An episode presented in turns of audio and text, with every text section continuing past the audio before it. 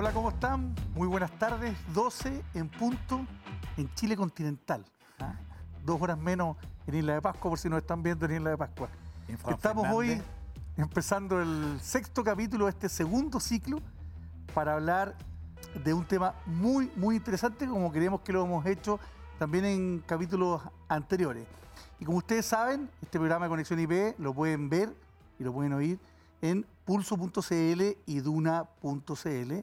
A quienes se incorporan después más tarde, saben que esto queda también eh, depositado en ambas plataformas digitales. También estamos en Spotify y en YouTube.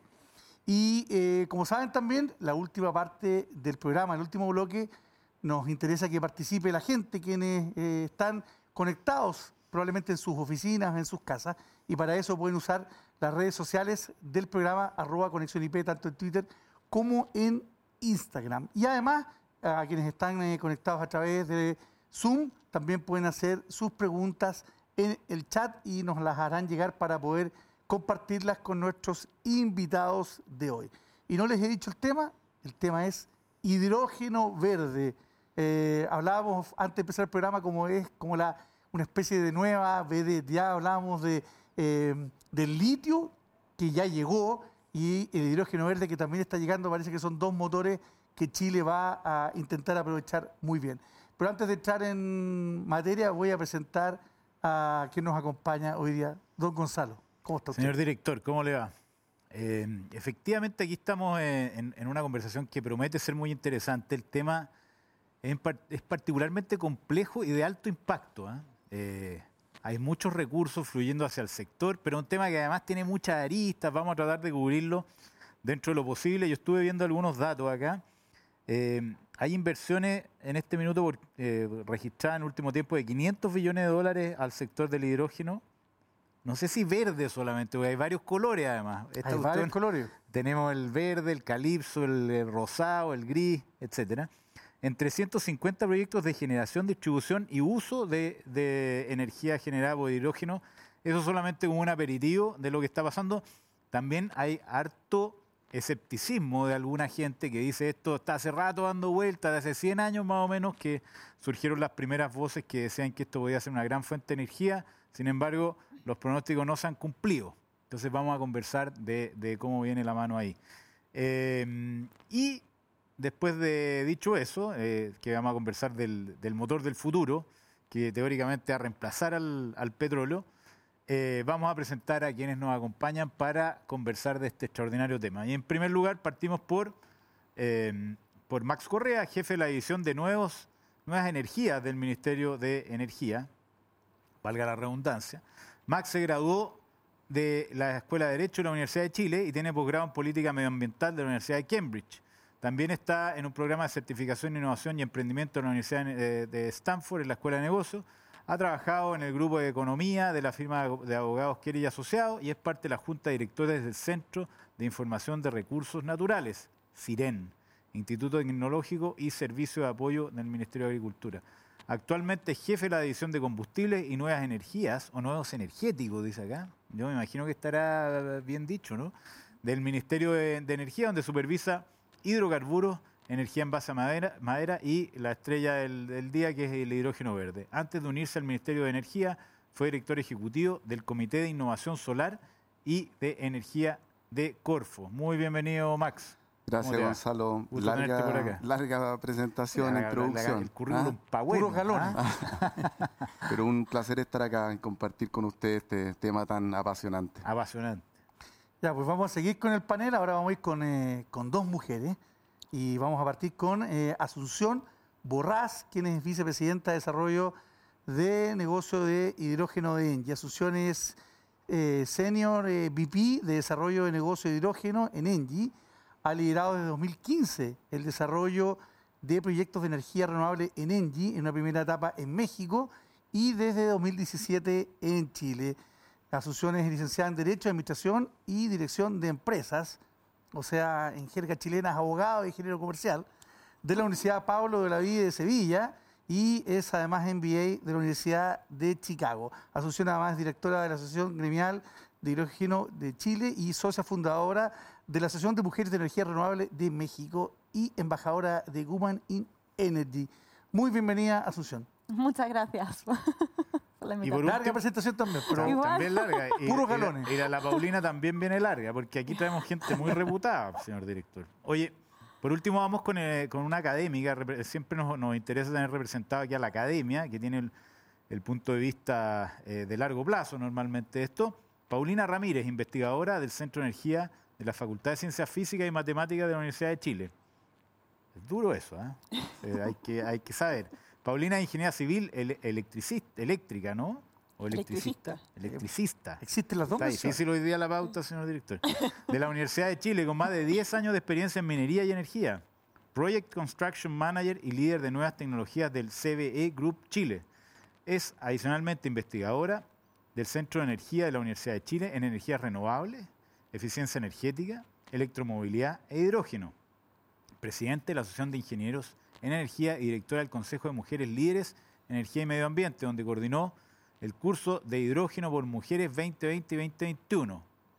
Muy bienvenida, Paulina. Muchas gracias. Un placer estar acá también. Tremendos currículos de todos nuestros invitados, lo que, lo que augura una conversación eh, muy buena y muy profunda. Bueno, y antes de iniciar la conversación, vamos a saludar a los presentadores de este ciclo. En primer lugar, eh, en la Asociación Chilena de Seguridad dejamos los pies en la calle para cuidarte y entregarte todas las herramientas para que tu negocio siga funcionando. Volvamos con todo, volvamos seguros, súmate a la H. Y ante los desafíos del cambio climático, no somos neutrales. Arauco primera empresa forestal del mundo en alcanzar la carbono neutralidad. Y específicamente en este programa también saludamos la colaboración de eh. Y eh, vamos directo a la conversación. Max, a mí me gustaría que partiéramos contigo como representante de la autoridad, del gobierno, eh, que nos hicieron un, un breve pero expedito comentario respecto al estado del arte del hidrógeno verde en Chile, porque estamos escuchando muchas cosas del hidrógeno verde, suena algo muy positivo, también uno escucha algunas voces negativas, pero sería muy bueno poder eh, que nos contaras en qué estamos, de qué se trata y ya para, en función de eso, entrar en, más detalles con, también con el resto de invitados. Ok, voy a intentarlo porque hay que englobar muchas cosas para tratar de cantar el estado del arte en Chile. Y yo creo que nosotros cometemos muchas veces el error que presuponemos mucho conocimiento, que llevamos mucho tiempo ah. trabajando en esto, pero para dar una pequeña introducción global del tema, esto lo que, lo que está empujando el carro acá es el combatir el cambio climático. ¿ya? El sector energía representa más o menos dos tercios del problema de las fuentes de, de los gases de efecto invernadero. Por tanto, tenemos que transitar a energéticos distintos a los combustibles fósiles. Uno. ¿Qué está haciendo el mundo? ¿Qué proyecta hacer el mundo para poder eh, hacerse cargo de ese, del desafío? Electrificar con electricidad renovable. Eso es lo primero. ¿ya?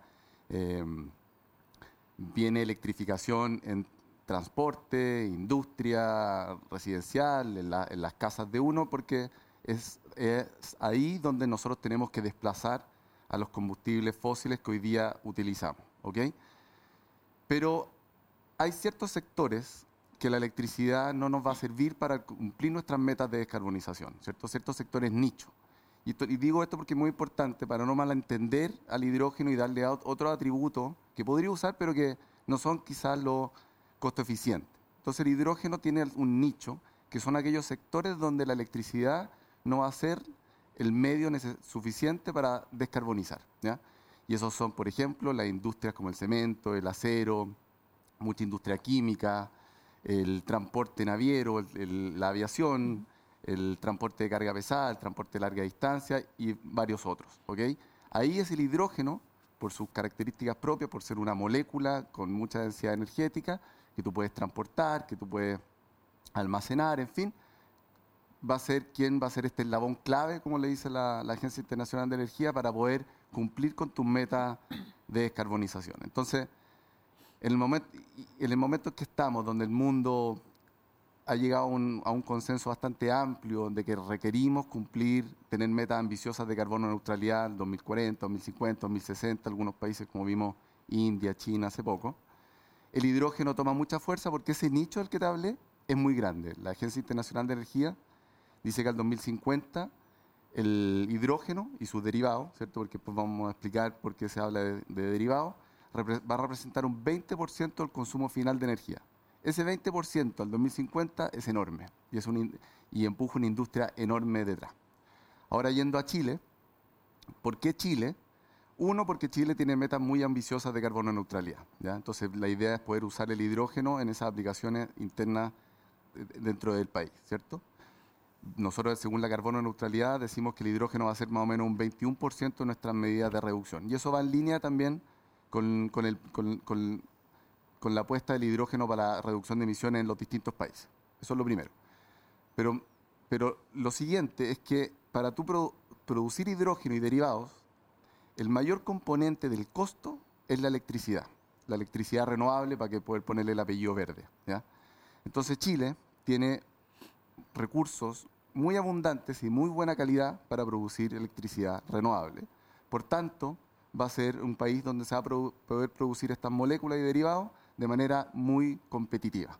Y la gracia que tiene eso es que por ser una molécula tú la puedes almacenar en un tanque, en un cilindro, ¿cierto? Como en, como en los cilindros de la casa, y poder usarlo en distintas ubicaciones, poder transportarlo y poder usarlo en distintos tiempos, porque la electricidad tiene el desafío que es muy difícil de almacenar, los electrones son muy difíciles de almacenar. Entonces, Chile se posiciona como un país donde se van a poder producir de manera muy competitiva estos productos, estos nuevos energéticos que van a contribuir a descarbonizar otros países, porque no todos tienen lo que tiene Chile.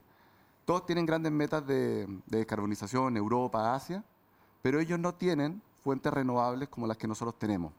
Y sí tienen mucha demanda, entonces hay un fit muy, muy claro ahí para que Chile suministre el día de mañana. El mercado, perdón, pero el mercado eh, pareciera ser para nosotros eh, el mercado internacional, porque tú describías una serie de sectores de industria pesada donde Chile no es muy fuerte, aparte de la minería y el uso del transporte, el resto uno pensaría que es, el exterior, es exportarlo. ¿Esto es fácil de moverlo, de llevarlo a otro? ¿Hay, eh, eh, ¿hay barcos especiales para esto? ¿Cómo, cómo se lleva esto? ¿Es, parecido al, al, gas natural licuado, a cosas así? Ese, es un muy buen símil, ¿ah? la industria del gas natural licuado que uno cree de repente que, que, siempre existió, pero no es así, es una industria muy reciente el gas natural licuado. Los japoneses desarrollaron la tecnología, se dieron cuenta de que había una oportunidad porque había se perdía mucho metano en los pozos petroleros Medio Oriente y dijeron, oye, nosotros vamos a lograr eh, comprimirlo, enfriarlo, liquefaccionarlo y, transportarlo y eso sucedió hace poco con grandes desafíos. El gas natural licuado tú tienes que llevarlo a menos 150 y algo grados bajo cero,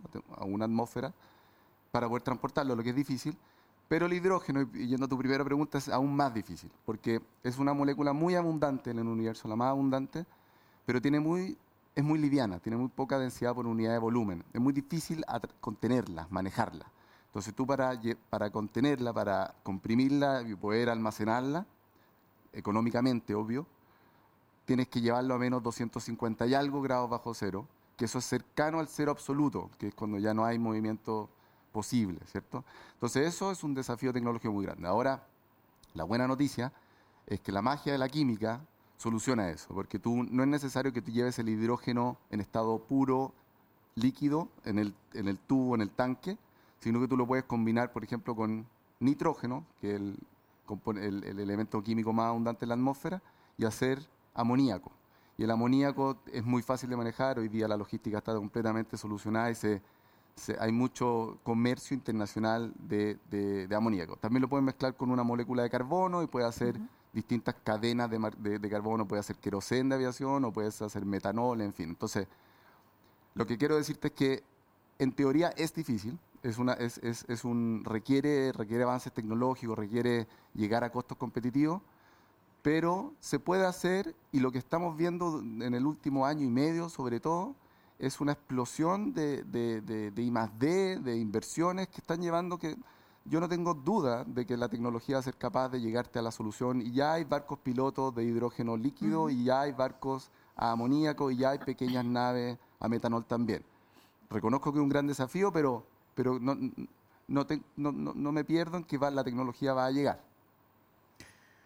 Em, ahora vamos, vamos a conversar con, Asunción. Yo, yo quería, eh, antes de entrar en detalle, así, hacer un poco el, el doble clic en lo que comentaba Max lo que yo entiendo, y tú corrígeme, Asunción, si, estoy en lo correcto, pero en el fondo para producir este hidrógeno que produce energía hay que gastar energía. Eh, y, para separar el hidrógeno del oxígeno hay que o calentarlo o, pasarlo por un, golpe de electricidad importante. Y según entiendo también, si uno lo calienta, contamina mucho. Y si uno le mete electricidad, normalmente, usted me corrige después, eh, se gasta más electricidad de la que se termina produciendo, por lo tanto no, no tiene mucho sentido desde el punto de vista económico. El hidrógeno verde entiendo que se produce además con energía limpia, y ahí vendría la oportunidad para Chile respecto a los otros colores del hidrógeno. Cuéntame si más o menos estoy, estoy en lo correcto y por qué se produce esa oportunidad para Chile y qué están haciendo ustedes para aprovechar esa oportunidad. Ya, partamos, partamos primero entonces desde el inicio. De, ¿Qué nota me saqué en mi exposición? ¿Perdón? ¿Qué nota me saqué en mi exposición? ¿Ah? bueno, aprobamos, aprobamos.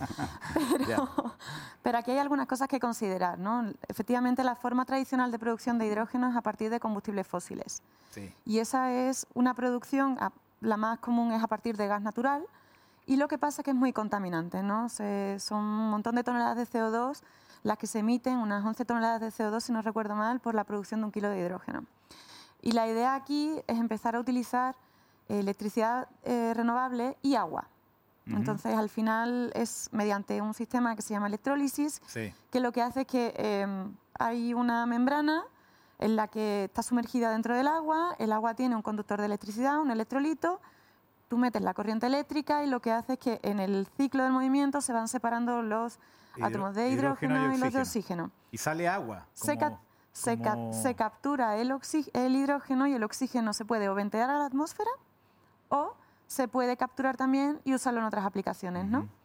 Entonces, em, oportunidades de esto, las que nosotros vemos más cercano no es precisamente la de la producción de energía eléctrica, porque efectivamente hay una cierta ineficiencia en usar electricidad renovable para producir hidrógeno para luego sacar otra vez renovable. Ojo que si es para complementariedad del sistema eléctrico, un sistema eléctrico, una matriz que sea eh, fundamentalmente renovable, que sabemos que es intermitente porque solo hay electricidad cuando los recursos están disponibles, eh, tiene sentido cuando es un, almacenamiento estacional, ¿no? un poco más de largo plazo. Entonces, eh, para, para, ese tipo de aplicación la, vemos, la vemos en específico ahí, ¿no? para el consumo intradiario, en donde las baterías de, litio pueden jugar mejor papel. Pero las oportunidades se derivan precisamente para Chile y para el resto de los países, precisamente la versatilidad que tiene el hidrógeno en las aplicaciones. Max comentaba industria química, movilidad, eh, calefacción, aparte de lo que es el almacenamiento de energía. ¿no? Entonces, eh, todas estas aplicaciones suponen también crear nuevas industrias que no existen en Chile. Te pongo el ejemplo, el amoníaco, la creación de la industria del amoníaco en Chile. Chile mm. consume amoníaco, pero no produce amoníaco. Significa que todo se importa y la idea es Oye, si tenemos la oportunidad de producirlo localmente, estupendo. Eh, lo usamos, creamos industria, creamos puestos de trabajo, eh, creamos, generamos conocimiento, un desarrollo tecnológico. Y otra oportunidad también es, oye, ¿y si posicionamos a Chile como un país exportador de un combustible limpio? Que a día de hoy no es tampoco. Es una gran oportunidad y como decía Max, puede ser en forma de transportar el hidrógeno en sí, o transportarla a través de sus derivados, como por ejemplo el amoníaco. Entonces son ciertas oportunidades que se están creando de nuevas industrias, nuevos puestos de trabajo, generación de conocimiento y todo eso. Bueno, pues son buenas perspectivas de crecimiento para el país. ¿Sería un hidrógeno diferenciado respecto al que se puede producir en otras partes del mundo, calentándolo, como decías tú? O sea, ¿qué ventaja tendría este hidrógeno respecto al que se puede producir en otros lados? Mira, eh, es que eh, si queremos producir el hidrógeno nosotros ya lo llamamos renovable, por no ponerle ya el apellido de los colores, porque al final acabamos todos confundidos. Si es un hidrógeno renovable, el que se, produce a partir de, electricidad renovable, Chile tiene una gran ventaja con respecto a otros países. No solamente porque la mayor parte del coste del hidrógeno es la electricidad, digamos, del precio del hidrógeno, 60-70% es el precio de la electricidad. Entonces, si tú tienes un país donde los recursos renovables son muy buenos, estupendo. O sea, te va a ayudar a que tus costes sean menores. Pero es que además hay otro tema, el terreno. Tú puedes tener países en Europa que a lo mejor tienen buenos recursos renovables, pero no tienen tanta disponibilidad de terreno como hay aquí. Entonces, eso es una clara ventaja que tiene Chile con respecto a otros países que se quieren posicionar también en el mapa. Perfecto. Paulina, tú vienes de la academia y probablemente eh, este es un tema eh, antiguo, pero que, va, que empieza a tomar cuerpo porque las tecnologías se, desarrollan. ¿Sigue siendo todavía un, potencial eh, o es algo ya definitivamente real que nos va a cambiar un poquito el mapa energético en Chile? es algo real. Como bien dijo Max al comienzo, la principal motivación es el cambio climático, la carbono neutralidad. Es algo que necesitamos realizar ahora. Hoy en día nosotros debemos buscar alternativas a los combustibles fósiles. Por eso es algo real. También es algo potencial, por lo que comentaba Asunción. El potencial que tenemos acá en Chile de las energías renovables, del menor precio de energía renovable para poder generar este energético, este hidrógeno renovable, como bien decía Asunción, tenemos un potencial que es envidiable por muchos países que no tienen los recursos que tenemos nosotros en términos de energías renovables, ni que tienen el vasto territorio con la variabilidad de energías renovables que tenemos acá en Chile. Entonces podemos tener el hidrógeno renovable más barato porque se obtiene con energía solar en el norte de Chile o con energía eólica en la zona de La Serena o en el sur de Chile, en Magallanes. Entonces, pues eso es un potencial. Ahora, real ya lo estamos viendo acá en Chile y en el extranjero. Ya varios países tienen sus estrategias nacionales de hidrógeno. Varios países tienen metas, metas de producción, metas de capacidad instalada de electrolizadores, metas en cuanto a cuánto transporte tiene que haber que utilice hidrógeno. Entonces ya hay metas reales con plazos fijos, con cantidades alrededor del mundo. Entonces, pues eso es algo real que está pasando ahora y que se está invirtiendo, ahí como comentabas al comienzo, sobre 500 millones de dólares o más, ¿cierto? Explotando.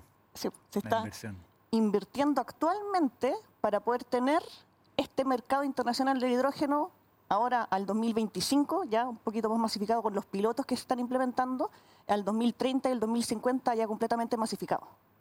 Y desde el punto de vista ambiental, ¿qué tan invasiva es su, instalación, su producción? Porque eh, ya sabemos que en este país va a ser muy difícil hacer una, una hidroeléctrica ahora. Mm. Imposible. Improbable una, una carbonera por las metas que hay. Difícil unas centrales a gas aunque probablemente eh, ciertos estándares de, operación del sistema quizás lo van a exigir. Eh, pero hoy día ya aparecen oposiciones a los parques eólicos, mm. oposiciones a los parques solares. A los festivales. Totalmente. Entonces, mi, pregunta es, eh, la producción de esto, más allá de la externalidad positiva que tiene su uso, pero la producción, ¿qué tan invasiva es a nivel, a nivel territorial y comunitario?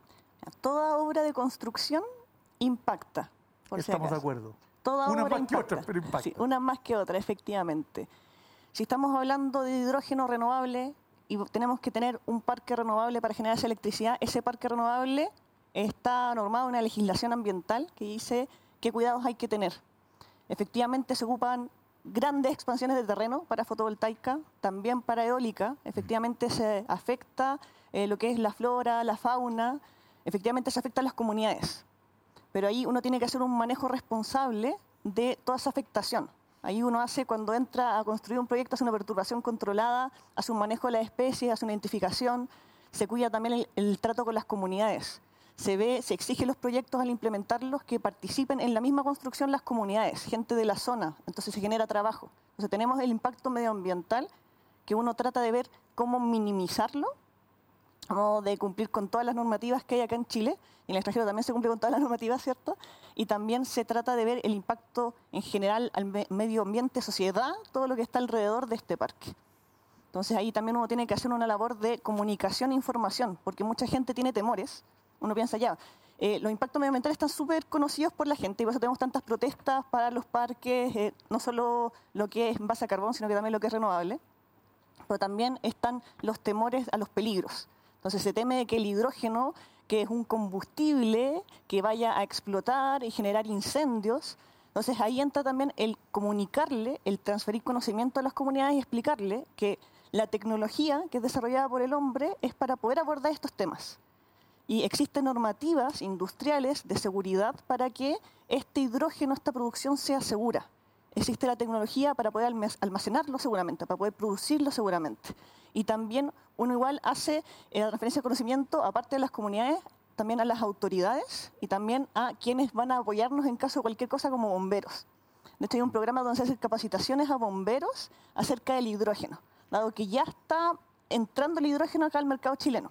Claro, el Hindenburg explotó, está lleno de hidrógeno, ¿no? De ahí quedó la, fama de, que podía ser peligroso en alguna medida.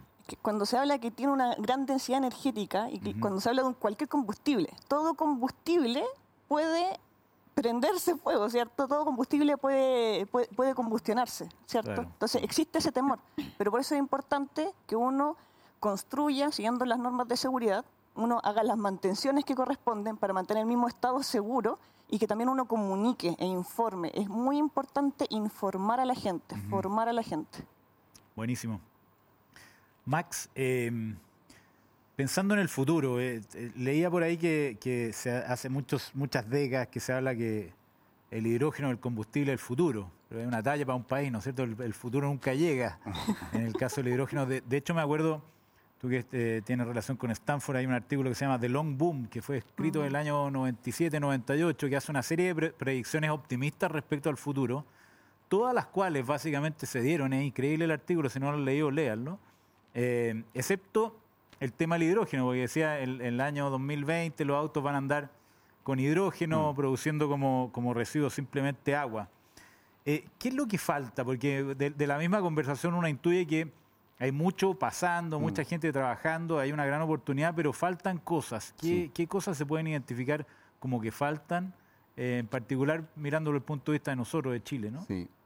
O sea, yo creo que una óptica es ver lo que falta y, y otra es ver qué cambió. ¿Por qué no se dio el hidrógeno si tuvo otro boom en el, en el pasado, ¿cierto? Porque la tecnología electrolizadora hace más de 100 años y, y Cavendish lo descubrió la molécula hace, no sé, 200. Entonces, y se conocía. Nosotros tuvimos la, oportunidad de viajar a Europa con el ministro y nos juntamos con, con, muchas empresas y también con el sector público, pero me quedó grabada una conversación que tuvimos con el número uno de Siemens Energy, es un spin-off muy grande de Siemens eh, que se abrió a bolsa el año pasado, muy exitoso, todo el tema de energía de Siemens.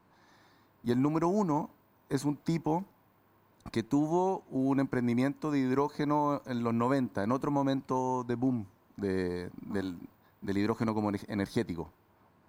Y le preguntamos directamente, bueno, ¿pero qué cambió? Porque tú quebraste en tu minuto, te fue mal con su emprendimiento y ahora estás de número uno de Siemens Energy. Y el tipo nos dijo básicamente el cambio climático, la, convicción y la decisión con que el mundo está buscando soluciones para hacerle frente.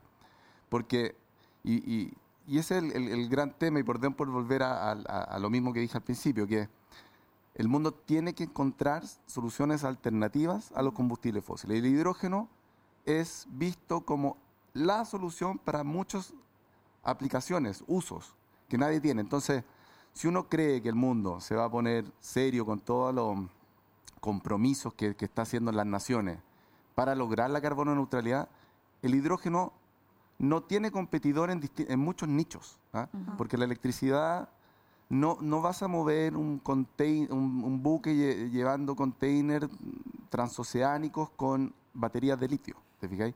Vaya a tener que tener un, un derivado, un combustible sintético en base al hidrógeno, y si realmente queremos hacerlo de forma con una cadena, con, sin huella de carbono en toda la cadena de valor, tiene que ser con electricidad renovable, porque si no estás bombeando nuevos pozos de hidrocarburo que tienen, y, yendo a la pregunta que le había hecho a la, Asunción, cuando uno hace el hidrógeno, como hoy día se hace, que, es muy utilizado, es, a través del gas, del metano. Y cuando en, en el ciclo de producción del metano hay mucho mucha fuga de metano y el metano tiene 86 veces más potencial de efecto invernadero que el CO2, lo que hace que uno habla de CO2 equivalente.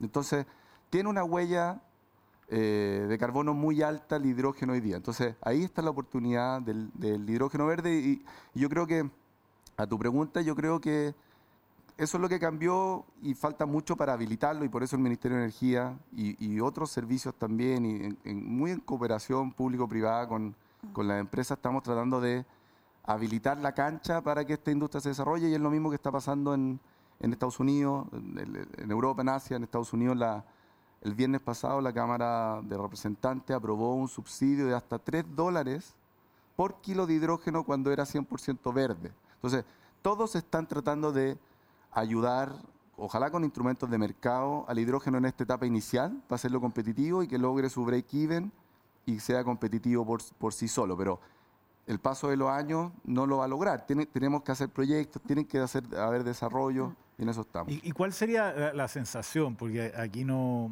no sé si hay respuesta así clarísima. ¿De cuál sería la primera aplicación killer donde podría explotar esto en los próximos años y cuándo podría ser una estimación de, fecha? Mira, hay aplicaciones chicas que ya están funcionando. Eh, no sé si son las killer, porque en términos relativos la demanda es muy chica, porque en la grúa horquillas, ponte tú, funciona porque le gana a la batería, a otro tipo de batería de plomo o a la electricidad, porque el hidrógeno tiene la gracia de ser molécula, tú lo cargas muy rápido. En cambio, las aplicaciones de electromovilidad con batería de litio, tú te demoras en cargar, salvo que tengáis un supercharger, pero tampoco es, económicamente competitivo. Entonces, en aplicaciones chicas, el hidrógeno ya, ya gana por sí solo. Ahora, ¿dónde creo que vienen las kills? Y ahí quizás la asunción también desde, desde la empresa pueden... Yo creo que tiene que ver con el reemplazo de usos actuales del hidrógeno gris, que se usa mucho. Es una industria multibillonaria en el mundo porque se hacen con el, se, hace, se hacen todos los fertilizantes para todo el alimento que consume el planeta, se hace con, con amoníaco que viene de hidrógeno gris. Si tú puedes hacer fertilizantes con hidrógeno verde, es una demanda gigante. Después, eh, el amoníaco para otros usos químicos, el amoníaco para explosivos, en fin. Y, no tiene, y tú tienes un hedge, porque tiene un precio bastante estabilizado. Hoy día el amoníaco está carísimo, porque el gas natural está carísimo, entonces las fluctuaciones son muy grandes. El hidrógeno verde puede tener un, nicho muy competitivo ahí. Y ojalá... Movilidad pesada. En movilidad pesada también en, hay muchas empresas, no sé si lo han seguido, de, camiones ah. que ven que el hidrógeno es su solución porque para transportar de mil kilómetros, ¿cierto? Ir y cargar rápido y volver, es mucho mejor que una batería de litio, y eso lo podemos explicar más, más en detalle. Y hay mucha, mucha expectación en cuanto a la, a la movilidad, pero de nuevo, ¿qué movilidad? Algún tipo de movilidad. Carga pesada y larga distancia, seguramente la movilidad liviana, media, tiene más el, auto que usa uno, que lo usa poco, tiene más y lo puede cargar durante la noche, tiene más sentido una batería de litio. Max, ¿conversa en algo eh, el litio con el hidrógeno verde? ¿O, compiten, conversan o, cada uno va por su camino? Esa, discusión la tuvimos, yo me acuerdo, hace como dos años cuando estaba en la Corfo, porque también se promovía el litio, pero que está súper, súper claro que son, son, se colaboran, se complementan, ¿ah? son, se hibridizan en muchas aplicaciones también. Estamos en el mejor de los puntos desde ese punto de, sin duda. Sí. No es O, es I. Maravilloso. Asunción, eh, tú estás en Engie y, es una compañía eh, europea, pero una compañía global en el ámbito energético. ¿Este tema hoy día es un tema estratégico en, la empresa de ustedes? ¿Tiene, tiene un, poder interno fuerte, está bien representada o es, o, es un área, no sé, que están pensando en spin-off, de hacer algo como cuando partieron las, las energías renovables hace 20 años en Europa? Cuéntanos un poquito el, peso que tiene el hidrógeno verde dentro de tu grupo.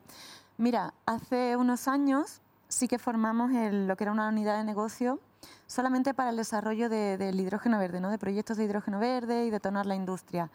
Y este año, em, cuando se presentó las metas y la estrategia de la compañía, eh, cuando se presentó las metas y la estrategia de la compañía, se declararon ya públicamente algunos objetivos en hidrógeno verde por primera vez cosa que no se había incluido anteriormente dentro de la presentación al mercado. ¿no? Entonces, ya tenemos objetivos como compañía de tener eh, producción de hidrógeno verde a 2025, queremos tener 600 megas de, producción de hidrógeno verde, 4 eh, gigas a 2030, tenemos metas también en, transporte de, hidrógeno, metas en almacenamiento y metas también en las estaciones de recarga, ¿no? las que llamamos las hidrolineras, ¿no? las refilling stations.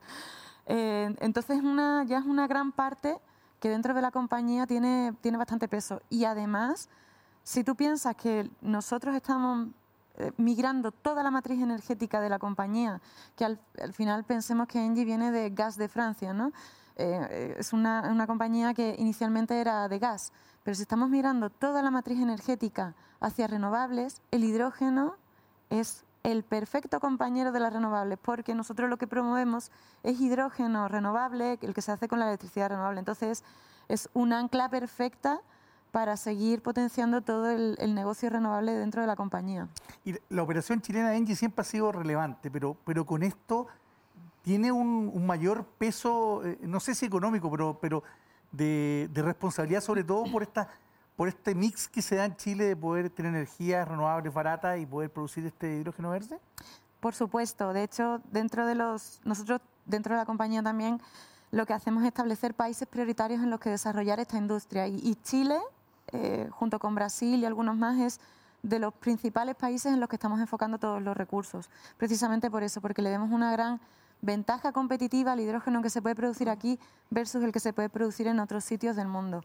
Y además porque sabiendo el contexto de la compañía en el país, ¿no? la salida del carbón y todo lo demás, bueno, pues supone, supone una gran oportunidad para tener eh, nuevas oportunidades para las personas que se están dedicando a, ese, a esa parte de la industria, em, capacitarlas para que tengan una nueva salida, ¿no? de lo que llamamos lo de la transición justa dentro del, del sector.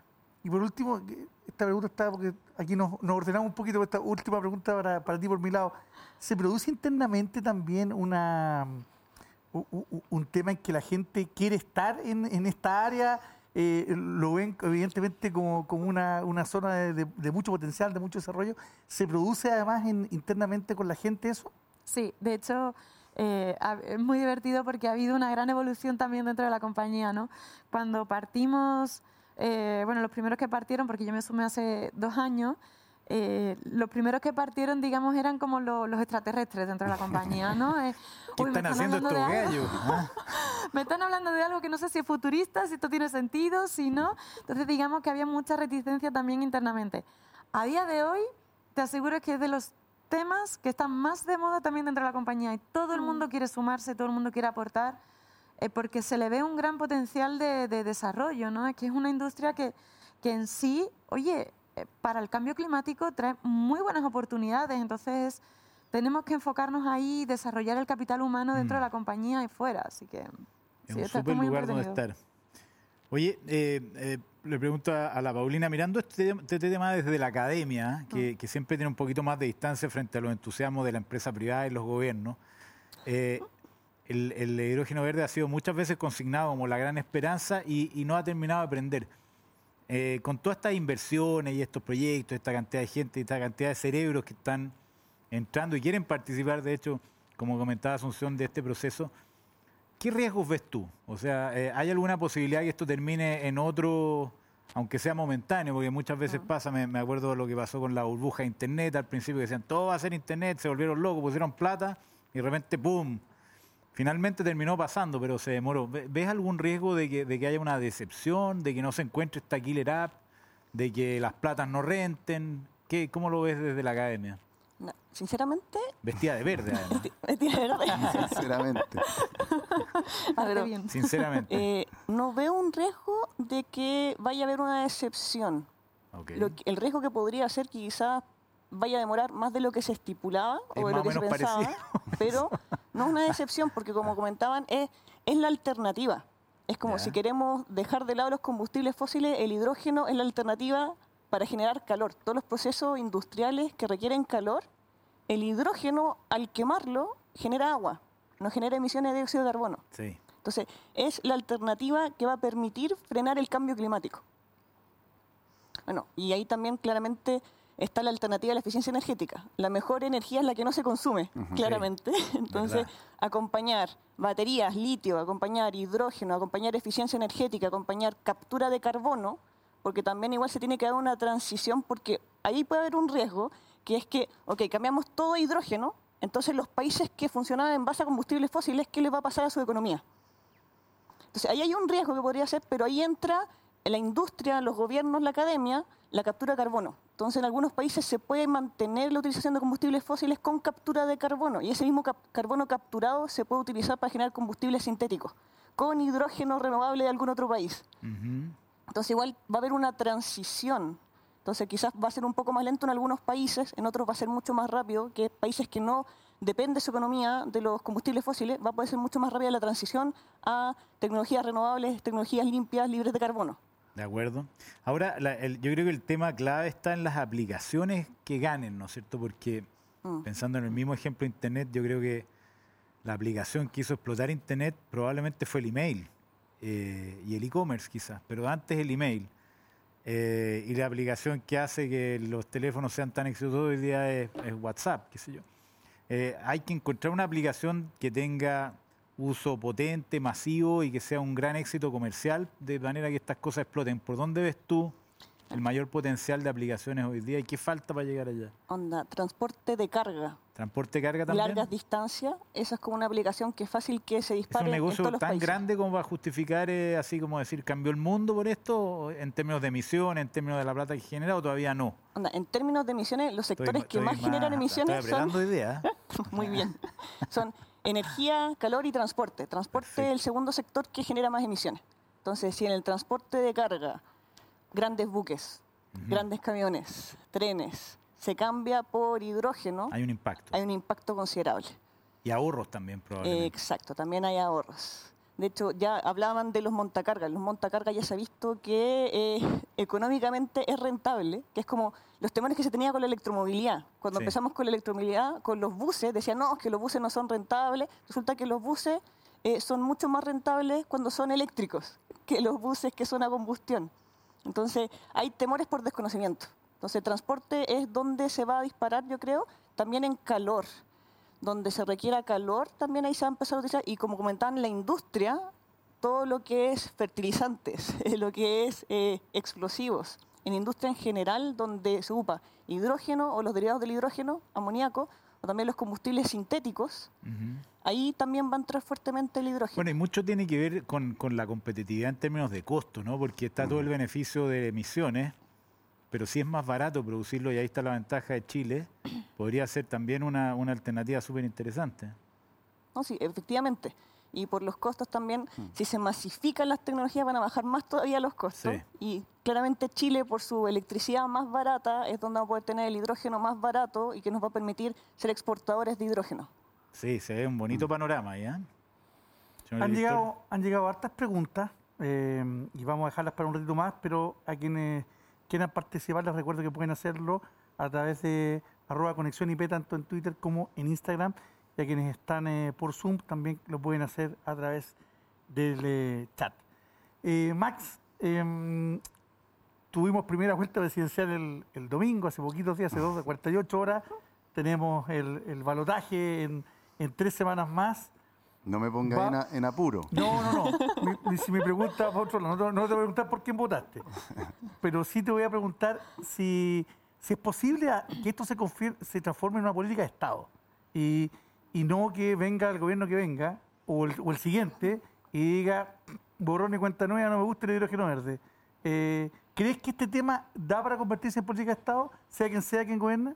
Mira, siempre lo pensamos así y, no estábamos más lejos en ese minuto de la, de la elección, obviamente, pero siempre se diseñó así, se pensó así. El ministro hizo una muy buena pega también en convocar asesores, gente de distintos sectores políticos, tendencias, y, hubo siempre un consenso que era muy importante generar una política no de un gobierno en particular, sino que una política de Estado, y siempre existe el desafío que el cambio después de una elección eso perdure o no. Pero en el diseño, nosotros hablamos muchas veces, por ejemplo, de, una política orientada por misión, no sé si conoce el concepto que, mm. que tiene que ver como cuando uno hace como el viaje a la luna, ¿cierto? En que todos nos ponemos de acuerdo hacia un objetivo y tratamos de coordinar a lo público, a lo privado, hacia allá. Y la, la, estrategia, si uno la lee, tiene, tiene ese foco. Ahora, obviamente dependiendo quién gane la, la, elección, la segunda vuelta, va a poner sus focos particulares. Algunos tendrán un, rol del Estado más activo, otros más subsidiario, en fin. Pero yo creo que de lo que nosotros leímos de, de los programas, de las campañas, yo, creo que todos, todos van a continuar con esto porque se, se, se ensarta en un en un tema mayor que es la política energética nacional chilena, que tiene una mirada al 2050, que es de largo plazo y que todos tienen más o menos un norte común de la carbono neutralidad y la penetración muy grande de las renovables. Y el hidrógeno juega, juega un rol. Yo creo que pueden haber, como digo, matices de énfasis distintos, pero nosotros tenemos fe que esto ya cruzó un umbral.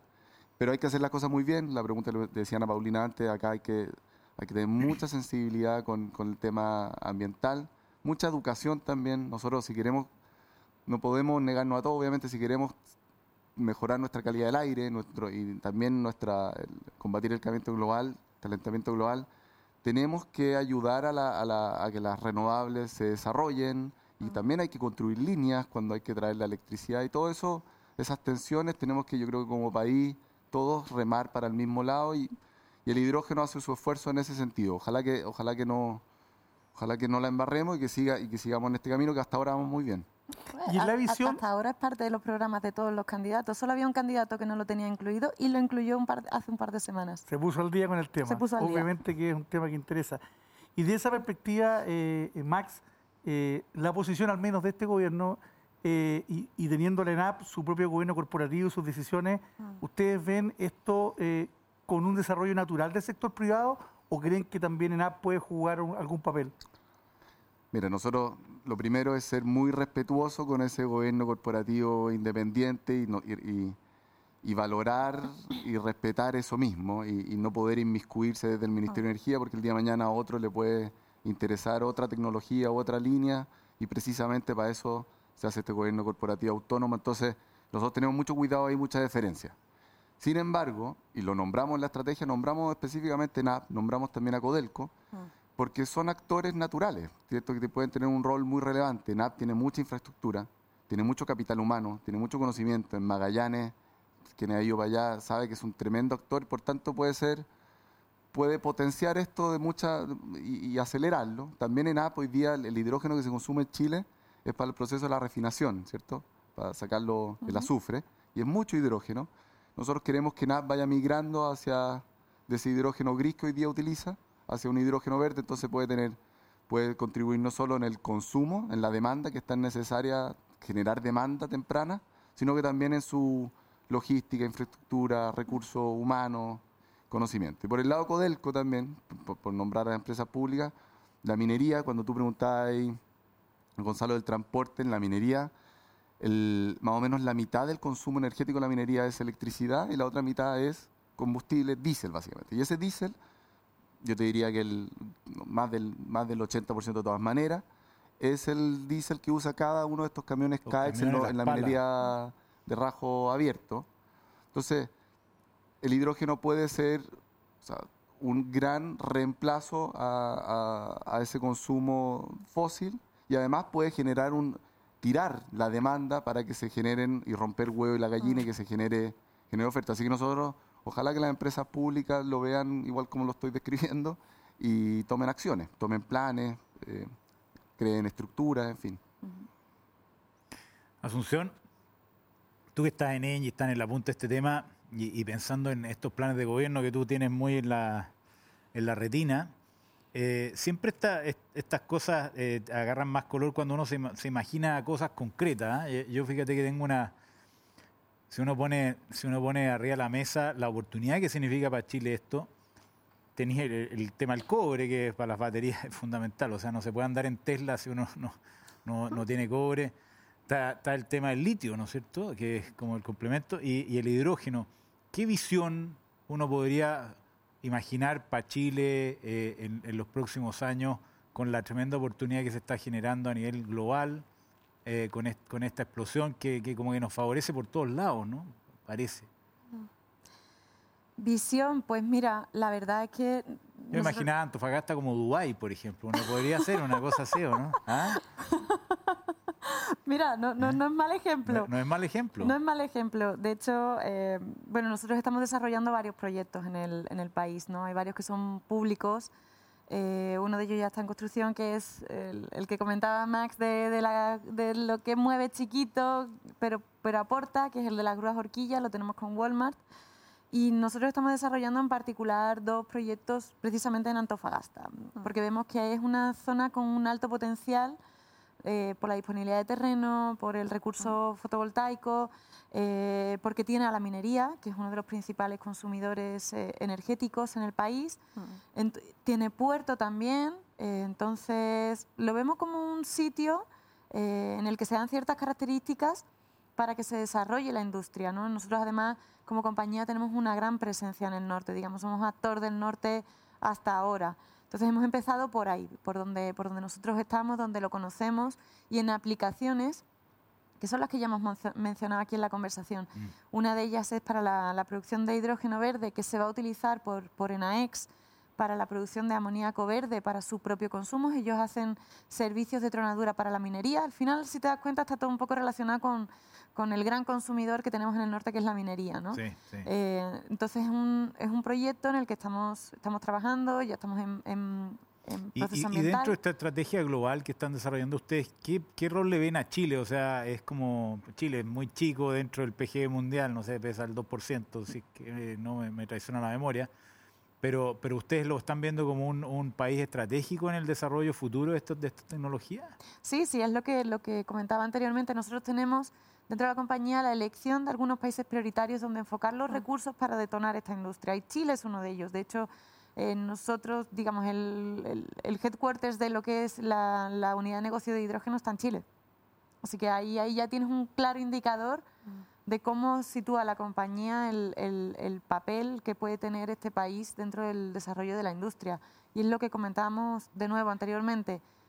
El potencial que tiene Chile para exportar un hidrógeno competitivo es superior al que encontramos en otros países. Ah. Entonces, de ahí el por qué enfocar los recursos acá y empezar desarrollando acá en vez de en otros sitios. Aquí se dan varios, varios, varios factores que son los que ayudan a que esto pase. ¿no? Uno es lo, que ya hemos mencionado del recurso renovable, pero otro también es que hay un cierto contexto político que quiere favorecer el desarrollo de esta industria. No sirve absolutamente de nada tener un gran recurso renovable si lo único que vas a encontrar son trabas gubernamentales o de regulación para tú poder desarrollar este tipo de proyectos. Si no tienes el apoyo público, es muy complicado. Y aquí mm. se dan esas dos cosas. Y además se da que ya existe una demanda, una demanda que viene por parte de la minería en la que se ve que se puede ayudar a descarbonizar el proceso de la minería. Es un escenario bastante... Demanda, por ejemplo, de ENAEX que consume amoníaco y ese amoníaco lo importan, ahí ya tenemos una demanda. Entonces, cuando se dan esos factores, ahí ves claramente por qué Chile se diferencia de otros países en los que no se dan estos. Yo creo que es evidente si, la tiramos para afuera sería como el penal de Higuaíno, ¿no? no. ¿Ah? Yo creo que es evidente que Asunción la están preparando para CEO de Engie. ¿ah? Este, con esta operación no, es como un laboratorio perfecto. estas imágenes van a ser. Eh, Oye, y me corrijo, somos menos de medio punto el PG mundial. Estaba pensando a lo mejor un poco lo que he dicho, pero, pero claro, la oportunidad aquí es gigante. ¿Cuánto, ¿Cuánto produce Chile de cobre a nivel mundial? ¿Cuánto, ¿Cuánto es la industria? El 15% del PG debe ser 450 millones. de dólares. Somos el número uno en cobre. Y el cobre se utiliza no solamente en, las baterías que tú comentabas, se utiliza en la producción de las renovables, se utiliza en muchísimas industrias. Descarbonizar la minería supone empezar el eslabón de la descarbonización de otras muchas industrias que utilizan el cobre y que utilizan el cobre que no producen, en, por ejemplo, Europa. Europa no produce cobre e importa el cobre, pero es parte de la cadena de descarbonizar todas las demás industrias. Me quiero ir a trabajar contigo. nos entusiasmó a todos, parece. Oye, nos, queda, nos quedan poquitos, poquitos minutos, así que yo le voy a dar paso a las preguntas del público. Esta es para Paulina y es bien didáctica la pregunta de Mario Correa de Santiago. Dice, ¿dónde se puede estudiar? Y yo creo que la carrera de hidrógeno verde no existe, pero obviamente, ¿cuáles son las carreras que tienen que ver con esto? Y sobre todo, pensar en un potencial para especializarse en algo que se ve que tiene tremendamente un presente muy bueno, pero un futuro aún mejor. Todas las especialidades se van a necesitar para este nuevo mercado de hidrógeno. De hecho, en periodismo tienen que también meterse y aprender de hidrógeno, porque se necesita difundir conocimiento. Entonces ahí se necesita periodismo. Eh, principalmente carreras técnicas para poder dedicarse a, a, la implementación de los proyectos, el diseño, la construcción, el mantenimiento, entonces ahí vas a ver muchos electricistas, muchos mecánicos, muchos civiles, eh, químicos como especialidades. Ahora, también claramente regulación, así que también abogados que van a estar especializándose en la parte legal del hidrógeno normativa. Sí, exacto. ¿cierto? De hecho hay dos. ah, tú también.